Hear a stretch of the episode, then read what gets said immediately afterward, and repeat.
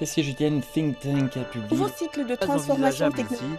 les coûts économiques en seraient trop La élevés. dynastie des Ming datant de plus de 500 ans. du Rebei remonte à plus de 2000 ans. Cette semaine en Chine. Cette semaine en Chine. Suivre l'actualité chinoise de la semaine avec Bamboo Studio.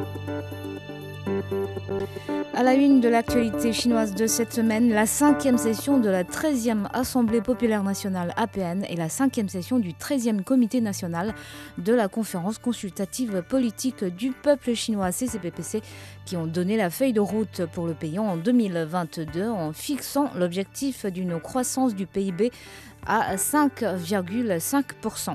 Les députés ont soumis 487 propositions. Parmi les thèmes principaux, la promotion de la revitalisation rurale, la stimulation du développement sain de l'économie numérique, ainsi que la lutte contre l'enlèvement et la traite des femmes et des enfants, entre autres.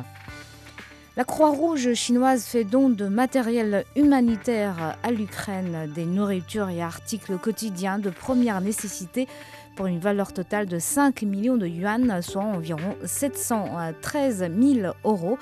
Le premier lot de matériel est parti le mercredi 9 mars de Beijing à destination de Kiev. L'épidémie de la Covid-19 a rebondi en Chine. 229 274 malades étaient recensés à la date du vendredi vendredi 11, sans compter encore euh, les régions administratives spéciales de Hong Kong et de euh, Macao. Avec 128 milliards d'euros de recettes annuelles pour 2021, soit une hausse de 5,7% par rapport à l'an précédent, le secteur chinois de l'électroménager est en forme. Cette reprise repose sur deux moteurs de croissance selon un dernier rapport, le marché en milieu rural et celui des appareils haut de gamme. 31% des appareils ont été vendus aux clients vivant à la campagne ou dans les villes les moins développées de nouveaux produits connaissent des croissances extraordinaires. Le téléviseur gaming a vu ses ventes multipliées par 6 l'an dernier. Avec le développement du marché des célibataires, le petit électroménager est aussi très prisé. La plus grande application de fitness chinoise Keep euh, prépare son introduction à la bourse de Hong Kong. Lancée en 2015, Keep comptait en 2021 34 millions d'utilisateurs actifs par mois, dont 74% avaient moins de 30 ans. Évaluée à 2,4 milliards de dollars, l'entreprise avait renoncé l'an dernier à un projet d'introduction aux États-Unis en raison du renforcement de la régulation numérique par le gouvernement chinois. C'est une première pour le secteur de la distribution chinois. JD.com s'est hissé parmi les 10 plus grands distributeurs du monde. Avec 14,4 milliards de dollars de recettes en 2020, le leader de la distribution en Chine s'est hissé au 9e rang dans le dernier classement dressé par le cabinet d'audit Deloitte. Les trois premières places sont occupées par Walmart, Amazon et Costco. JD.com, qui veut aussi s'internationaliser, vient d'ouvrir début janvier aux Pays-Bas deux magasins hautement robotisés.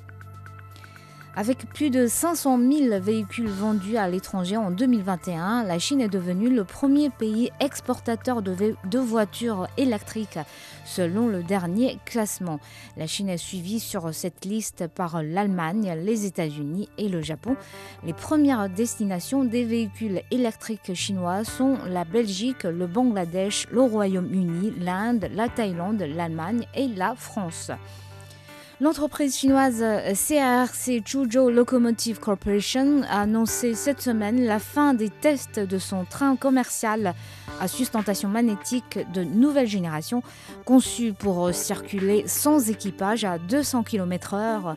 Ce nouveau train maglev comble une lacune mondiale pour le train à sustentation magnétique de vitesse moyenne.